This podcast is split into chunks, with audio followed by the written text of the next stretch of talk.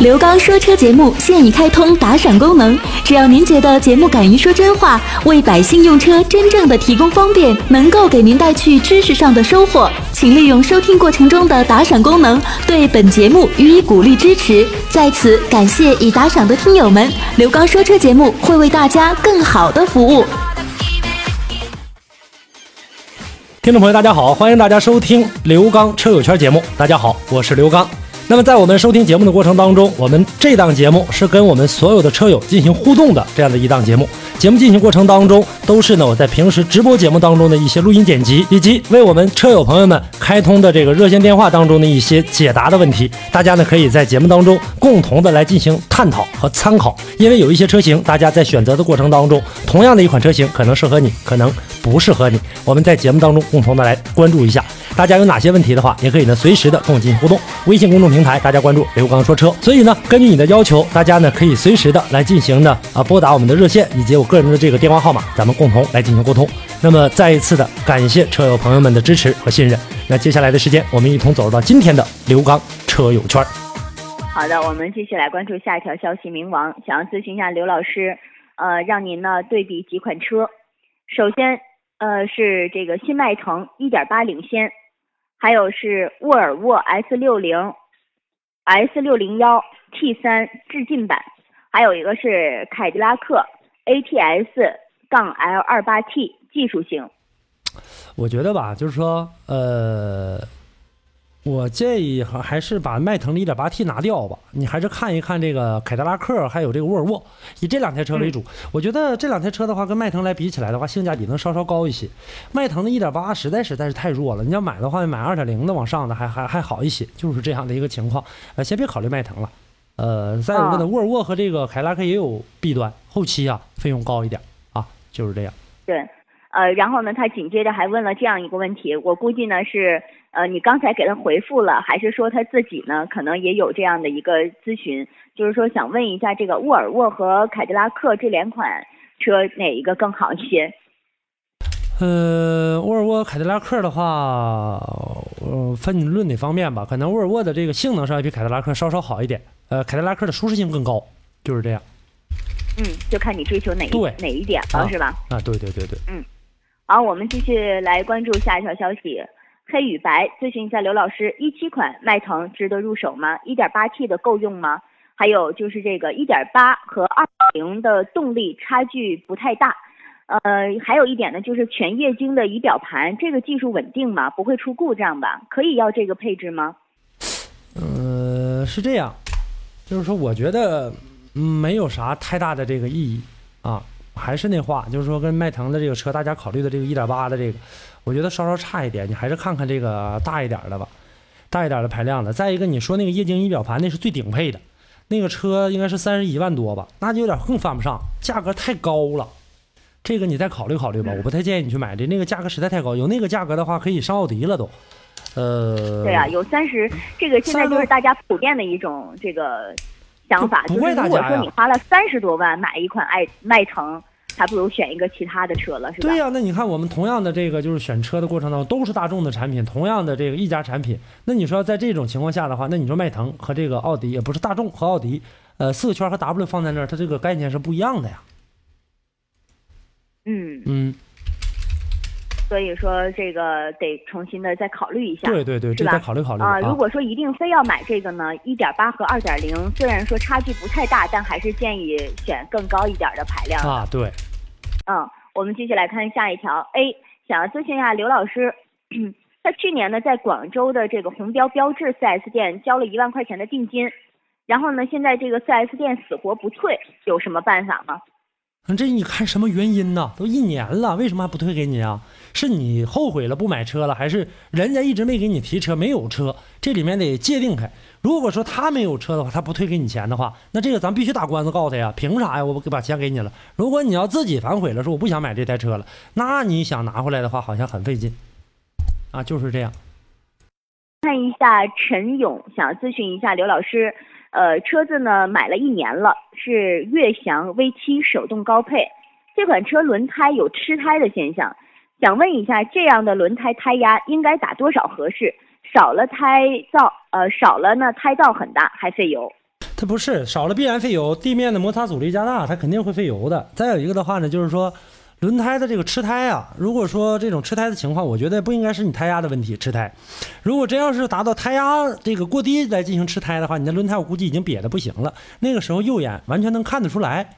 我所以我在怀疑你这里面呢，可能是前速啊或者倾角啊四轮定位哪个部分出现问题了。然后你就赶紧去查一下胎压的话呢，赶紧补上。大概的这个胎压一般我们现在这个季节二点四。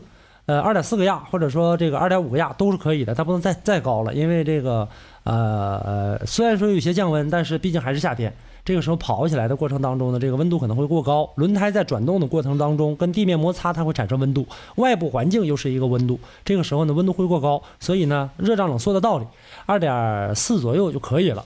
呃，这个时候呢，第一先把胎压补上，第二再去查查你的这个四轮定位这些，一定要查一查，看看问题出在哪儿啊。好的，继续来关注下一条消息。零度咖啡吧想咨询一下卡罗拉和思域选哪一款家用的？呃，我建议你看看卡罗拉，如果家用的话，比较省心呐，比思域还要省心一些。思域虽然说车很好，但是呢，同样的来进行这个作为家用来讲的话呢，不需要什么特别好的动力，呃，买个自然吸气的还是比带 T 的要省心一些。嗯。好，我们继续来看下一个，呃，天道酬勤，嗯。刘老师您好，马自达 CS 杠四这款车怎么样？值得购买吗？还算可以。这个车现在来看的话，价格可能相对来说稍稍高一点，但是整车目前来看的话没有问题啊。车在后期的这个使用的过程当中还算是表现的很好。因为原来，呃，其实马自达现在刚才很多朋友认为说刚上市没多长时间，究竟这个车质量能如何？大家想想，这个阿特兹基本上跟阿特兹是同一套的动力系统，只不过是从这个外形上有一些变化而已，就是这样。但是马自达做挺聪明，阿特兹长，然后呢，马自达呃这个呃马自达 CS 杠四呢，呃高短了，所以说呢这套动力系统的话呢又够用了，呃是这样的一个情况。好的，呃继续来看呃这个下一条吧，这个是王震想要咨询一下刘老师，宝来1.6手动舒适型一六款。这车只有两个安全气囊，是不是还要加装安全气囊呢？那谁告诉你安全气囊可以加装？即使可以安装的话，可以加装的话，它也起不到什么太大的一个作用了。安全气囊是这样，它需要里面几个传感器。大家呢到刘光说车上可以听一听关于安全气囊的这个事儿。它里面呢有一个传感器，然后呢连接着电脑，电脑呢在碰撞的过程当中有一个触发点、触碰点。这个呢就像咱们呃这个小时候玩的鞭炮一样，你去点燃它，当碰撞的过程当中呢，这个电量过来加大。加大的时候呢，就是说一旦碰到这个撞击点的话，电量突然加大，加大之后的话呢，这个线，比方说如果说烧红的话，直接点燃，点燃这个气囊，气囊呢直接呢这个就跟导火索一样，直接把气囊崩开。虽然说我们说的很慢，但是呢在撞击的那一瞬间，速度是非常快的。直接呢通过这个电量的加大啊，突然之间的急剧加大，然后点燃点爆这个气囊，弹出来保护你。你后面呢要加装这个安全气囊的话，那加的东西太多了。第一个就是说它加装的这个方向的位置。呃，看着放在哪儿。再有一个加装了之后的话呢，过来的这个零部件这个电线，过来这个电线跟原来原车原有的这个气囊进行这个加装的话，原来那个老呃，就是在出厂的过程当中设计的这个电压电流，能不能够再再一次带动你又额外加装的这两个，这又得另说着。所以说你加完之后的话，很有可能会干扰原来的那两个，那就没有必要去加装。我不知道谁跟你说能加装这个安全气囊，基本上是没有加装的，啊，就是这样。嗯，好的，继续来看下一条消息。呃，刘朝宇啊，想问一下刘刚老师，说如果这个呃有一些这个项目呢是销售所能提供的加装项目，嗯，然后呢一定要加装的话，加哪个比较好？第一个是三六零呃三百六十度的这个行车记录仪啊，还有一个是动力模块，呃，还有一个是两年的延保。呃，第四个是凯立德导航，第五个是驻车后视镜自动收回。哎呀，我觉得好像这一大堆有用一点的，就是那个三六零影像，或者说那个凯立德导航，呃，这个地图，就这两个相对来说能有点用，其他的没有啥太大用。那像那个倒车镜那个自动折回那个东西，买一个这个 OBD 好像一百多块钱呃，咱们所有车基本上都有各种型号的，然后熄火它自动就回这个折回。还有呢，这个点火模块呢，基本上也没啥太大用。基本上这个车原车的这个已经可以够用了。说是那个东西可以提高什么性能，几乎是没有啥效果啊。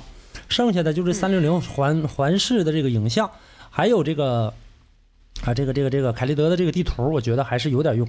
因为毕竟在这个导航的过程当中，它能够起到一定作用。但是呢，就这种的这种凯立德的这种地图的话呢，在后期的时候需要升级。不同的城市在不断的建设当中，建设完之后的话，可能走着走着，那天我看朋友圈谁发来着，说的这个你们那算啥？我们这发展的上午还上班呢，下午回来路就没了。说说的是松原。啊，说啊 啊！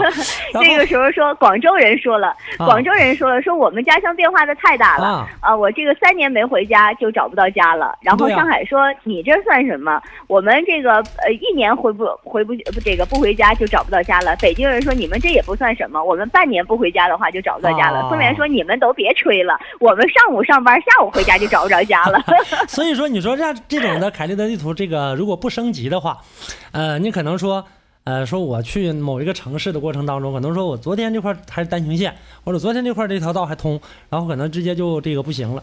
那就没有啥意义，还不如手机的这个导航。手机呢，现在大家都很方便，而且呢，这个流量用不了多少。大家走着走着，哎，你会发现前面的突然的这个会告诉你前面的这个路段。手机导航其实还是比较人性化的。对，前面堵车它都能告诉你。对呀，所以说这个东西像这个相对来说好一点。凯立德的导航好像就是那种离线导航，它可能在一段时间会更新一次，然后呢，等到随时有什么样的变化的话呢，比如说像有单行啊，或者说这个现在不能。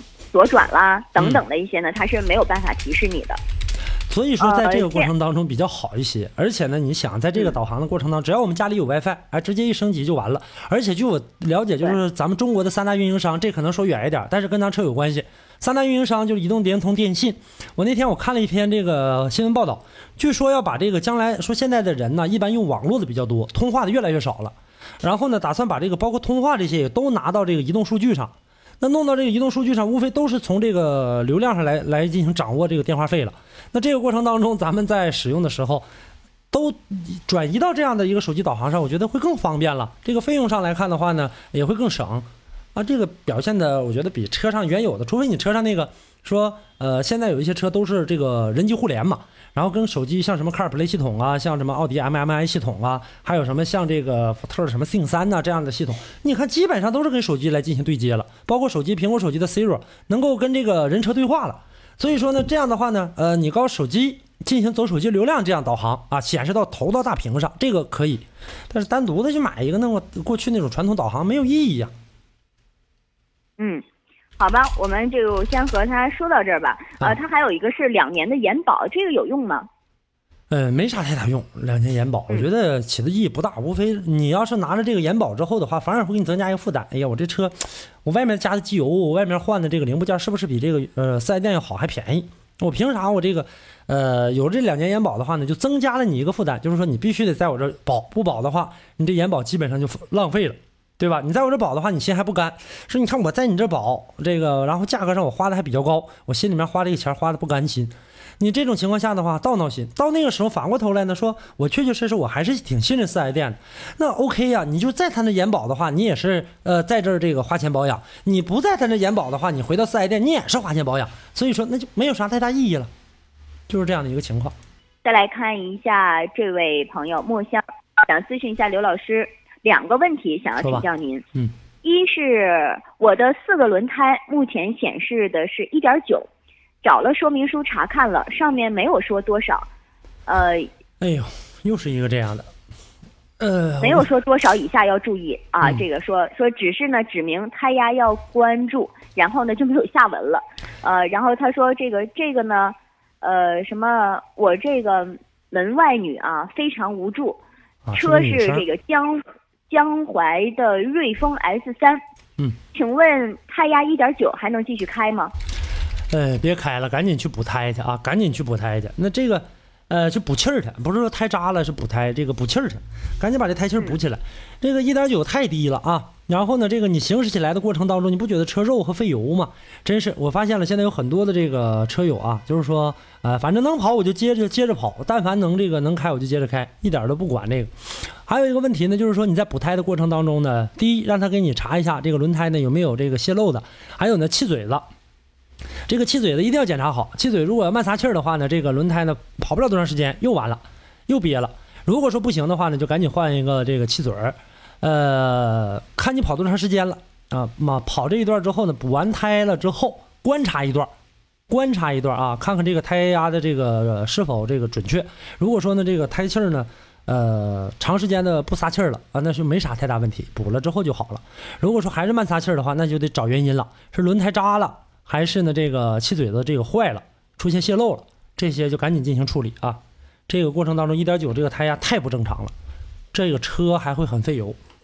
然后呢，对下面的这个整个球笼部分这一部分，像包括什么半轴啊，他们的这些压力也都非常大。跑起来的过程当中，带动那么大个车，这个呃是不允许忽视的，就是这样。嗯，嗯，好吧，这个他哎，说我的这个搞你也是这个，哦，他刚才他说是一个什么门外女，你是应该是个女、哦女生，你也是女生啊？你这个轮胎怎么样？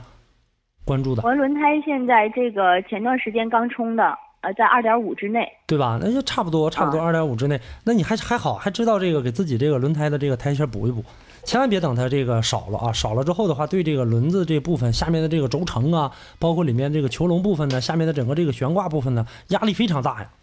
你这个相当于，你看你平时一个人跑吧，呃，经常开车的话，你这个如果说胎压不足的话，你相当于拉了四五个人。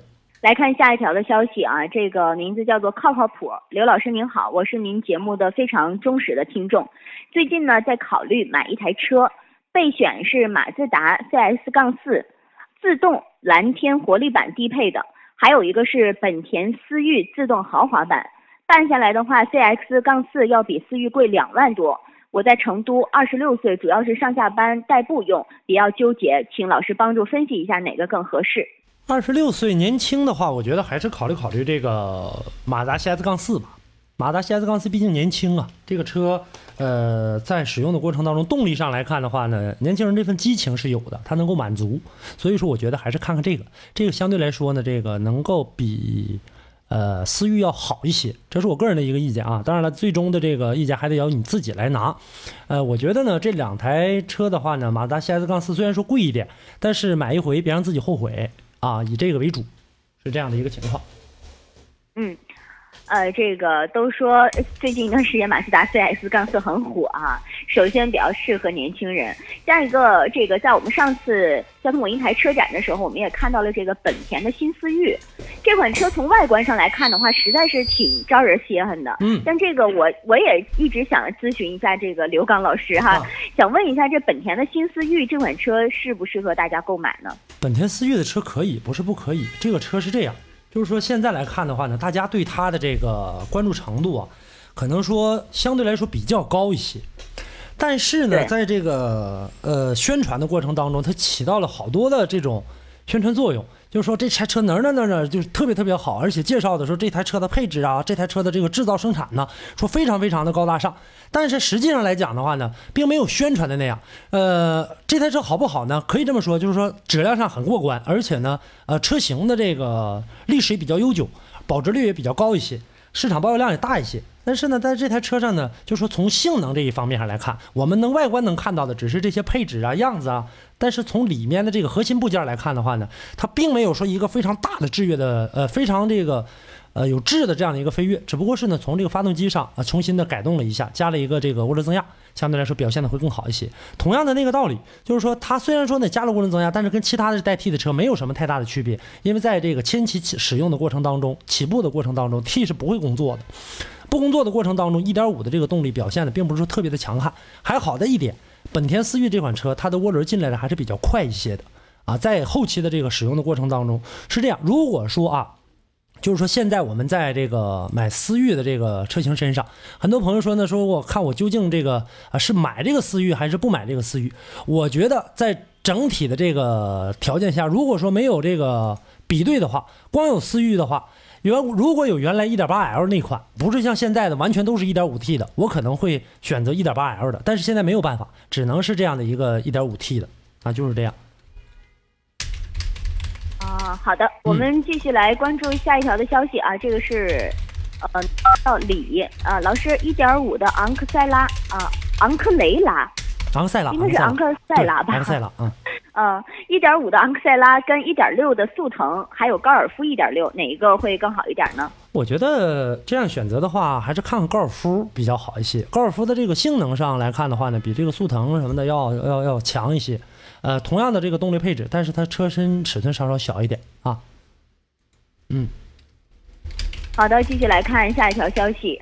硝烟望星空，刘老师，麻烦请您说一下雷凌这款车的优缺点，选哪一个配置更好一些？呃，雷凌的这个优缺点是这样，就是优点上不用说了，很皮实、很耐用的。但是缺点来看的话呢，这台车，也就是说，呃，动力上呢稍稍好一点，但缺点就来了，舒适性就稍稍差一点。啊，可能说减震上稍稍硬一点，但没办法，它俩本身就是矛盾的啊。如果说动力好，呃，不操控好，那肯定呢这个支撑性就要好一些，做的就要硬一点。那如果说它舒适度好一点的话呢，可能相对来说偏软。就我们正常来讲的话，车跑起来的过程当中，如果它比较软，可能劲儿就一点点泄下去了，啊，刚跑起来劲儿就泄下去，但它舒适性好，所以说它俩一直是矛盾，不可能鱼和熊掌都兼得，除非你买这个价格上，呃，在这个级别当中是买不到，要买一个价格更高的。呃，现在来看的话呢，呃，在整个的这个买的这个过程当中，雷凌的这个车，我觉得还是比较值得出手购买的，因为毕竟它的这个价格上，呃，这台车对得起这个价格，呃，再有一点就可能说相对来说，稍稍的，呃，这个价格上和这个车型来比较的话的话，这个车在同级别的价格稍低一点，还是值得出手。好，我们继续来关注下一条的消息。华少咨询一下刘老师，现在想买一台车，媳妇儿开，主要是上下班接孩子。今年三十七岁，呃，是选本田飞度好呢，还是选丰田致炫好呢？这两款车是选新款还是选老款呢？哪一个更经济实用一些？哪个车？飞度和致炫吗？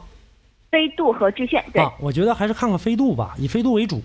啊，这个车的话呢，就是说在后期使用的过程当中，它的费用更好一些。至于新款老款的话，飞度的话你选不着老款了，要买的话只能是现在这一款，呃，以飞度为主，致炫为辅，是这样的一个情况。好吧，我们继续来关注下一条的消息。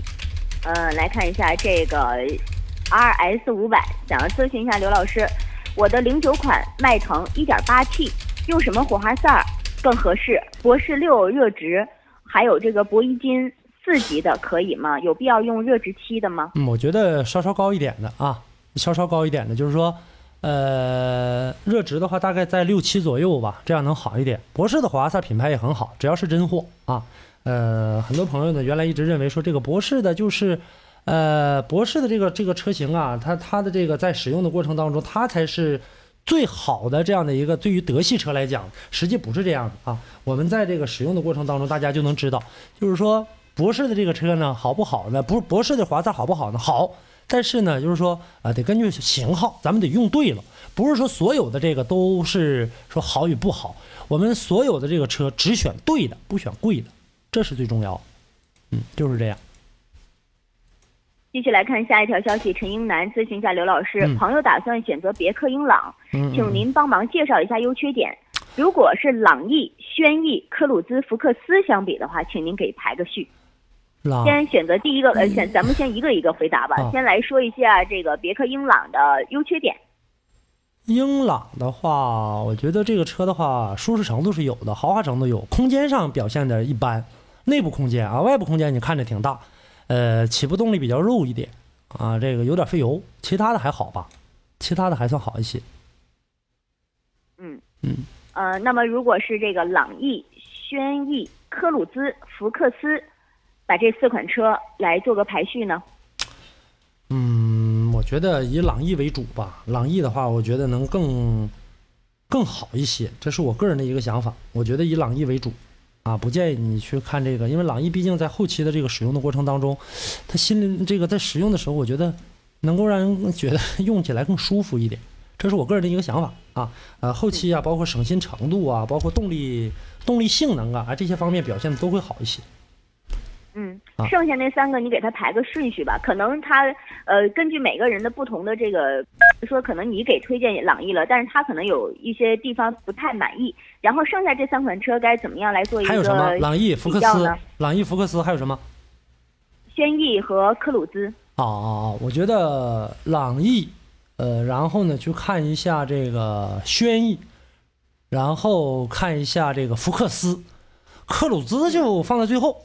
啊，这样的一个排序。好，嗯，我们继续来看下一条的消息。一杯白开水，嗯，咨询刘老师，想买一台车，今年五十五岁了，就是代步，啊，然后呢，请帮忙推荐一下十万左右的车。他选的车是有爱丽舍领动，呃，一六领动一点六的应该是啊，明月一点六的，雷凌都是反正雷凌也是一点六的也是一点六的，啊啊啊！啊，卡罗拉一点六，英朗一点五，凌派一点八，都是自动挡的。你帮我看一下，买哪个车是新疆乌市的？新疆乌市的，我倒建议你吧，你可以考虑一下凌派卡罗拉，卡罗拉和雷凌基本上是一个，这俩哪个也都行啊。我建议你呢，就以这这三台车为主，进行这个考量，后期在使用的过程当中，呃，能够表现的更优秀。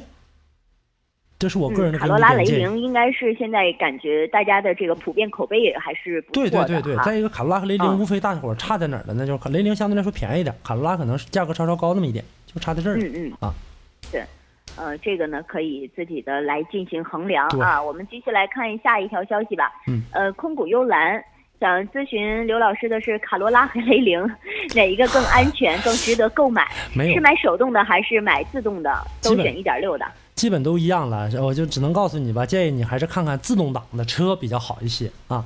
这个车你看啊，就是卡罗拉和雷凌的话，呃，在全国来讲的话，因为我们这个车友大家也都知道，凡是参与我们节目的都是这个全国各地的听众，呃，通过这样的一个程度来看的话，全国各地卡罗拉、雷凌的保有量肯定不小，呃，在这一点上来看，后期啊保值率肯定会更高一些。所以说这么一来看的话，哎，表现的还不错，啊，就是这样的一个情况。我们继续来看下一条消息，名字就叫福克斯，然后呢，啊它的车就是福克斯一点六啊，双离合的，啊变速箱换油需要什么型号的？这个没有办法，最好还是回到这个呃福特店来进行，回到四 S 店进行更换。变速箱油轻易不换，换一回的话呢，这个还是建议你回到四 S 店当中呢进行使用这个原厂机油。福特福克斯的这个原来老款的这个双离合变速箱本来故障就多啊，它就好出现问题。所以说你在外面再换的话呢，这个非常的危险。我建议你啊，直接回四 S 店进行更换，四 S 店给你用什么样的，那就用什么样的。变速箱油大家也都是很多这个油，为啥建议大家回四 S 店呢？就是说我们有很多的这外面有很多的这个油可以选择，变速箱油呢相对来说呢是比较麻烦的。你如果说在换的过程当中，如果一旦换的这个型号不对，出现了问题的话，那就不是小故障。还有一个问题呢，就是说呢，呃，在整个四 S 店来进行换油的过程当中，不见得说四 S 店换油的手法有多好啊，但是四 S 店这个油，我跟大家来解释一下。比如说，我们都知道变速箱油，嗯，不是很好这个完全放掉的。呃，现在通出了很多的这种各种各样的模式来换油，什么重力模式啊，什么这个机械换油模式啊，多种的这种。呃，在这种过程当中，即使你用的这个模式再先进，变速箱油里面不像机油，机油是垂直的。我们大家都知道，机油呃在烧过之后的话，它垂直的流到这个油底壳当中，即使不是垂直，它也是斜着向下走的，基本上都到油底壳当中了。不开车的时候，机油不是，机油的变速箱啊，这个机油的这个箱腔体里面啊，它横的、竖的、斜的，怎么样都有。所以说你想把它换干净的话，不可能一点完全都放干净。那这个时候问题来了，怎么换呢？变速箱油在使用的这个更换的过程当中，为啥让你回四 S 店？四 S 店从出厂一直原厂把这个油发过来，就使用的都是这一款油。即使说里面没放干净，那么咱们没有换油，还用原来这个油添加进去，油里面的这个添加的这物质只是多与少、量大与小的这样一个说法，但是里面的添加的东西基本上是一样，跟这个原来的老油进行混合的时候，里面残留的这个呃变速箱油在、啊、这个融合的时候呢，里面基本上不起什么太多的这个化学反应，所以说你要换一个品牌的油。说放在里面，为啥机油可以随便换？因为它能放干净，基本上能放的差不多。但是这个变速箱油只能放掉百分之八十到百分之九十，这就不错了。剩下的百分之十跟这百分之百掺和进来之后的话，它起到的影响不会太大。所以建议大家回 4S 店去进行换油，把换这个变速箱油，它中间进行这个融合的过程当中，能够保更好的保护你这个车辆。不建议大家在外面换变速箱油。很多朋友问我说，这个呃这个流光商城的这个里面的。呃，里面有这个机油，为什么没有变速箱油？变速箱油轻易的不愿意给大家来进行更换，换完之后的话麻烦啊，非常非常麻烦。变速箱没出事儿呢，一旦出现问题的话，那就不是小钱儿，就是这样。好，听众朋友，那么以上呢就是本期的节目内容，那么也欢迎大家呢继续搜索“刘刚说车”来进行收听，微信公众平台的互动号码，大家关注“刘刚说车”四个汉字。下期节目我们再见。